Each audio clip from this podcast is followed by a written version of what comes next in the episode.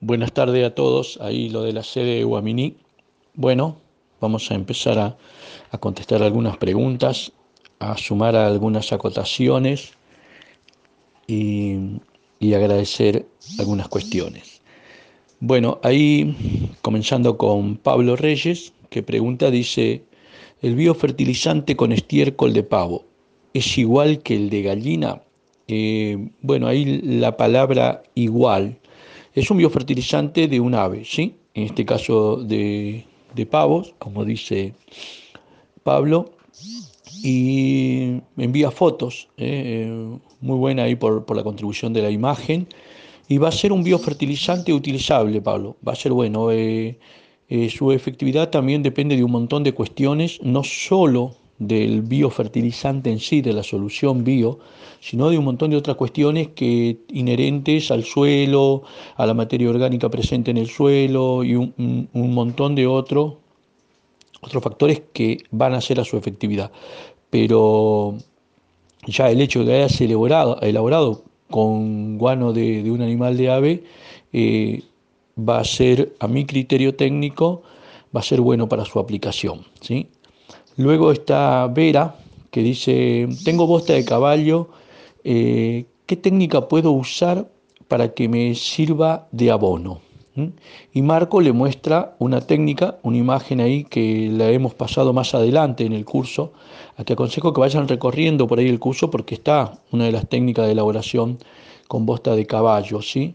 Eh, yo sé que por ahí mm, trato de interpretar también a Vera cuando dice tengo bosta de caballo, bueno, hay que ver, si es un animal equino que es eh, de crianza de encierro, porque es utilizado después para juegos como el polo, eh, ese tiene una dieta determinada que luego ese guano con el resto de cama que tiene eh, donde pernota o donde habita el caballo fuera de adentro de, de establos, eh, sirve para compostar, ¿sí? sirve para compostar y luego eh, colocar eh, en el suelo. Ahora, si es un caballo de campo que se usa para montar, que anda suelto en los cuadros del campo, que come gramilla y otros, otras plantas, eh, normal, eh, no normalmente, diríamos que el caballo lo que tiene en cuanto a la gramilla específicamente, eh, no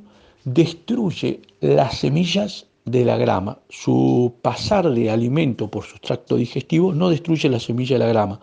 Entonces, tendríamos en una bosta de ese animal una semilla que la estaríamos resembrando si después la, la ponemos directamente eh, como abono en el suelo. ¿sí? Por eso es, es conveniente por ahí eh, compostarla, diríamos, ¿sí? o eh, poderla compostarla bien o poderla usar también por ahí para una especie de, de bio, porque después eso se, se filtra semilla queda en el filtrado. Eh, Marcelo del CEA. Eh, ah, comparte una técnica de manejo de hoja seca, porque vi que empezaron a hablar sobre el tema de las hojas secas, de diferentes tipos de hojas, eh, en que ellos reciben hojas de la zona urbana, dice, muestra unas fotos. Esto es algo que sí lo establecimos en acuerdo desde el año pasado con el municipio y así estamos en otros municipios Todavía no en todos, eh, pero bueno, eh, eh, en algunos estamos siendo ejemplo y estamos mostrando por qué es necesario reutilizar esa materia o ese material orgánico para compostado o como algunos usan para poner en camino u otros lo usan como para mulching. ¿sí? El tema de hojas secas, y principalmente en lo que es el arbolado, tiene su proceso de descomposición largo en el tiempo. Después hay técnicas para poderla acelerar, como cualquier compostaje, para poder acelerar su, su compostado. Eh, bueno, María Cruz, ahí, Cruz María, perdón, eh, que mm, ella está con, en, el CEP, en el Centro de Formación Profesional número uno, creo que dijo de Trenkelauken, y nos, nos envía un video agradecido, eh, muy, muy didáctico el video, y comparte una técnica de manejo de hoja seca, casualmente. Que ella dice que coloca según temporada, eh, va prensando la hoja dentro de un recipiente, en este caso usa una bolsa de, consorcio de plástico duro, eh, la va mojando y lo coloca a la sombra, eh, entonces esas hojas van entrando por presión y luego, bueno, la ata bien y luego realiza algunos agujeritos, dicen en la bolsa, para que despida un poco de humedad y temperatura del proceso de fermentación que va a tener ahí, ahí adentro. Y, así, entre dos y tres meses, ya tiene un compostaje de todas esas hojas, que lo que nos dice que es muy efectivo para después usar como enmienda orgánica. ¿sí? Que, bueno, agradecido ahí por la técnica de Cruz María. Eh, Lorena Dice, llevo cuatro, da un ejemplo, dice, llevo cuatro temporadas consecutivas cultivando debajo de los eucaliptos, porque hubo ahí alguien que decía que no le salía nada abajo de los eucaliptos y de otros árboles. Lo que hay que ver es eh, la condición del suelo que tengo abajo. ¿sí? Eh, es verdad de algo que señalan también algunos ahí en la plática que tienen, que dicen que algunas hojas eh, tienen algunas sustancias que inhiben determinados crecimientos de otras plantas o de germinaciones. ¿sí? Eh, eucalipto tenemos diferentes variedades, diferentes variedades. ¿sí? Eso también tenemos que, tener en cuenta. Eh, pero bueno, ella dice, Lorena dice, eh, en los caminos ella acolchona con hoja, en los caminos entre lomos, acolchona con hoja, manda una foto mm, muy buena, eh, y con algunas ramitas o resto, resto de ramas del mismo árbol o de otras, y otras hojas, y también de plantas, eh, otras plantas que realiza poda. Y en los bancales dice que ella los prepara con compost, un compostaje más acerrín y más algo de ceniza y algo de cama de gallina madura. Bueno, claro, está ubicando en sus camellones un buen compostaje. ¿sí? Eso ayuda a toda em, esa situación que podemos detener del suelo abajo de determinados árboles. ¿sí? Em, luego eh, también nos llega unas fotos de, de la huerta a mí me aparece el número con, en un costado como indio, eh, tal vez es su mote, se denomina él así, y comenta él que armó dos composts, ¿no? Eh, y que también realizó uno de los camellones con abono a base de guano de conejo. El guano de conejo es un muy buen material orgánico para usar eh, en la enmienda en el suelo y fertilización y que también realizó un biofertilizante con guano de conejo. Eh, buenísimo, vamos a ir viendo el resultado. Entonces ya tenemos alguno con, con bosta de pavo, con bosta de caballo y ahora con bosta de conejo. ¿sí? Eh, Sandra nos manda una foto, muestra imágenes de un suelo sin estructura, y son suelos impermeables, eh, y luego comenta que él mismo le agrega todo un compostaje junto a bosta de caballo, bosta bien seca, con eso va mejorando, dice, la estructura y la permeabilidad y, logró enriquecer a ese suelo. Eh, luego compartió el manejo que hace con la cáscara de banana. Eh, ella aconseja licuarla y luego a ese licuado eh, regar. también dice otra técnica que agarra la cáscara, la coloca en agua caliente, la deja macerándose durante determinada cantidad de días, creo que dice dos o tres, y luego lo, usa para riego. Eh, sí, la cáscara de naranja, como, como otras, eh, tienen muchas virtudes. Alguien también aconseja de, secarla y junto al huevo y también secada la cáscara, triturarlo y eso aplicar. ¿sí? Eh, lógicamente que ahí estamos aplicando muchísimos nutrientes, no solo calcio, en su gran mayoría suministrado por, por eh, la cáscara de huevo, no solo potasio, en su gran mayoría eh, también suministrado por la cáscara de banana, sino que también muchos otros nutrientes de ambas partes. ¿sí? Luego está Eduardo, que dice, pregunta él, dice, el uso del lixiviado del compost, dice, como si sirve, ¿no? Eh, Alguien había compartido un video donde explicaba cómo iba haciendo su compostaje y cómo iba usando su lixiviado para permitir algunos otros procesos o directamente aplicar en el cultivo. Marcelo casualmente le responde también y Marcelo le, le comenta de una de las técnicas que se usa en la unidad, que es la dilución en 1 en 10, y que sí ha, funcionado. Eh, Eduardo dice, bueno, porque ha escuchado muchas versiones, pero bueno, eh, técnicamente estamos hablando de resultados positivos nosotros, ¿sí? como cuando Marcelo dice dilución 1 en 10 es un resultado positivo que estuvimos viendo. Hay que ver cómo usan los otros el lixiviado, de qué manera, en qué cultivo, en qué etapa del cultivo. Hay un montón de consideraciones que hay que ver en cuanto al, uso de determinados elementos. ¿sí? Pablo Reyes eh, diferencia entre la bosta de vaca y bosta de caballo para la huerta. Noé le contesta, eh, ah, Noé dice que también pregunta lo mismo, quiere saber lo mismo. Y Eduardo le dice a Pablo, eh, los rumiantes tienen más colonia de microorganismos para la fermentación. Cuando habla de los rumiantes, habla, de las vacas.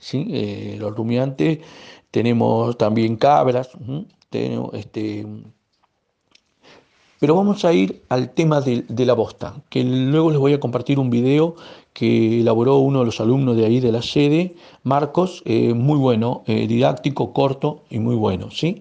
La, las bostas, el bostaje. El bostaje de ave, principalmente de gallina, eh, son de muy buena calidad por su carga entre otros elementos de nitrógenos disponibles. ¿sí? Y son los mejores considerados. Después, de, diríamos como en un segundo orden, por clasificarlo, están las bostas de eh, vacas, de los rumiantes. ¿sí? Eh, muy aparejada, pero podríamos decir en tercer orden, están las bostas de eh, conejo, ovejas, de ovinos, ¿sí? hasta bosta de cabra, si alguno tiene cabra, y como en un cuarto lugar andan las bostas de eh, caballos de encierros, ¿sí? De encierros.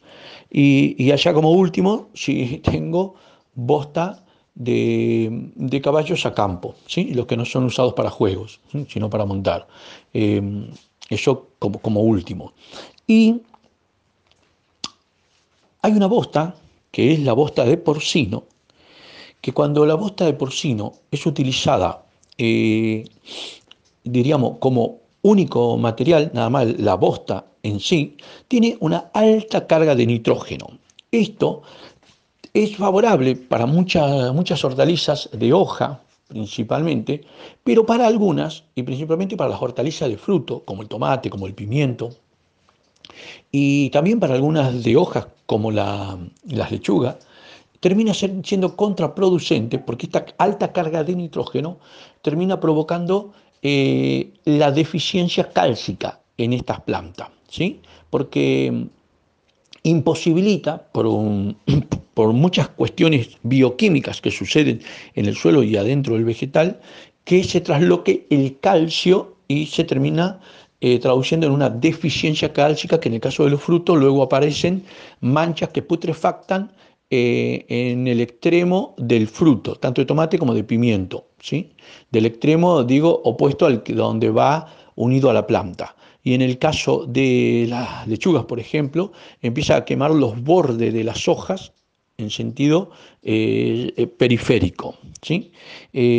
ahora, si a esta bosta de porcino la tratamos con un porcentaje de cal y un porcentaje de tierra en un manejo de compostaje donde ambos estos últimos eh, compuestos, cal y tierra, no superan, no superan el 40% del total, o sea, el 60% tiene que ser de bosta de porcino, no superan, vamos llegando a un buen equilibrio para un buen compostaje. Ahora, este otro 40% de cal y de tierra, la cal, la cal no tiene que superar nunca a la cantidad de tierra.